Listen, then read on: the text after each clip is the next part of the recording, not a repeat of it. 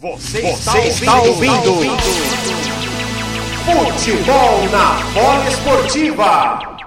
Se enrolou todo. Zé Rafael perdeu a bola, entregou de graça para o Rodrigo Dourado. Agora é a vez do Inter acelerar. Edenilson vai, vai com velocidade aqui pela direita. Faz um lançamento longo buscando ali a grande área do Palmeiras. Toca de cabeça Gustavo Gomes. Felipe Melo despacha dali. A bola chega ali no Rony. Boa tabelinha no 1-2. Ele e Rafael Veiga. Dudu já recebeu a frente. Já acessou a área. Tentou bater direto. A bola é desviada e vai nas mãos do Marcelo Lomba. A bola desvia no, no Vitor Cuesta. Pênalti. Deu pênalti? Deu pênalti. Parece que o desvio foi num um toque de mão. Eu confesso que eu não consegui perceber. É, e desviou mesmo, hein? Tocou na mão do Vitor Cuesta, pênalti marcado. Juliano Pássaro. Uma descida do Rony. Numa descida do Rony pelo lado direito aqui do, do ataque do Palmeiras, o Rony acabou batendo, tentando bater cruzado ali, a bola bateu na mão esquerda do Vitor Cuesta e acabou indo para o gol do, do Lomba, que defendeu, mas o juiz deu o pênalti, está discutindo ali com com o Edenilson e outros jogadores do, do Internacional. E, e, agora parece que saiu um cartão vermelho para o Edenilson. Edenilson foi expulso. Léo Abraão, Edenilson expulso porque ficou reclamando. E agora o Inter fica num prejuízo total, né? Pênalti contra e um jogador a menos. É, isso aí, PA. Pênalti claríssimo para a equipe do Palmeiras. O Edenilson pagou geral ali pro árbitro e foi expulso diretamente. Inter, além de poder sofrer o gol aí na sequência do lance, vai ficar o jogo todo com um jogador a menos. Léo, o pênalti foi claro, né? Eu não percebi na hora, no momento, mas na imagem recuperada, nenhuma dúvida. E vale ressaltar que não tem a questão mais de intenção. É, o braço estava aberto, a bola infelizmente tocou na mão, né? Para infelicidade né, do jogador do Vitor Cuesta. Então, pênalti marcado. Os jogadores do Inter tentam cercar o árbitro, mas para você nenhuma dúvida, né? Exatamente, Paulo. É, o pênalti foi claro. É, na primeira jogada também, vendo de primeira também não achei o pênalti, mas depois o juiz acabou assinalando, não sei do VAR ou ele por estar dentro de campo teve uma visão é, diferente do lance já marcou diretamente, porque ele teve muita convicção daquilo que tem que estar marcando e no replay, claro que ficou é, muito claro tudo isso.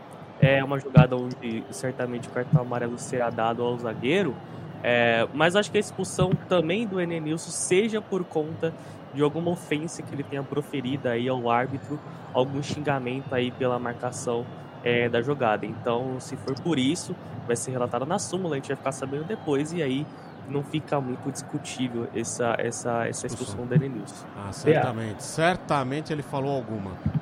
Pois não, quem chamou? Eu.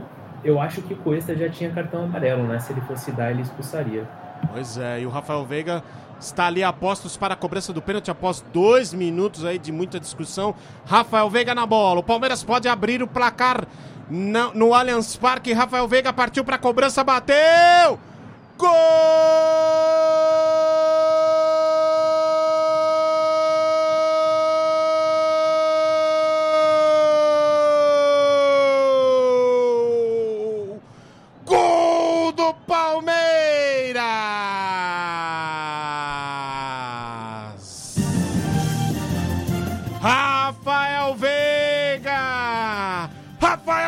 De pênalti, bateu bem.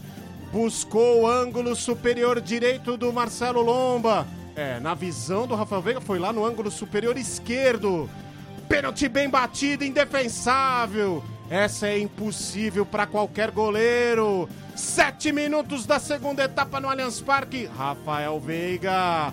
Palmeiras 1, um, Internacional 0 no detalhe do gol, Juliano Pássaro. É, Pia, quando se trata de pênalti, o Rafael Veiga com certeza é o especialista do Palmeiras e quiçá do Brasil, né? Ele não tem nenhuma cobrança errada de pênalti pelo Palmeiras.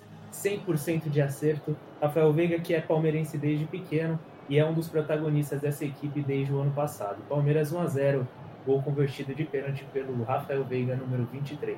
É, Léo Lopes, e agora, com esse gol, e um jogador a mais, a vida fica um pouco mais fácil para o lado do Palmeiras, né? A princípio, sim, né, Paulo? A gente sabe da dificuldade que é jogar com um jogador a menos. Ele já teve que abrir mão aí é, do Tyson para conseguir fechar um pouco mais o time. É, se tratando de Palmeiras, eu não sei se vai agredir tanto o adversário, porque o Palmeiras não tem essa característica de, tendo um jogador a mais ou um jogador a menos, não tem essa característica de agredir. Então vai, vai atacar os espaços. Se o Internacional não conseguir encaixar sua marcação e deixar muitos espaços, com certeza o Palmeiras vai é, alargar aí a sua vantagem no placar e ter boas oportunidades de gols. Mas se jogar fechadinho é, daqui para frente, conseguir ao menos anular os ataques do Palmeiras, não vejo o Palmeiras tendo uma vida fácil no quesito fazer uma goleada ou aplicar um placar é, maior que este. Aí vai depender muito da postura do Inter do que uma característica ideal do Palmeiras para isso. Rádio Polo Esportiva, a rádio de todos os esportes.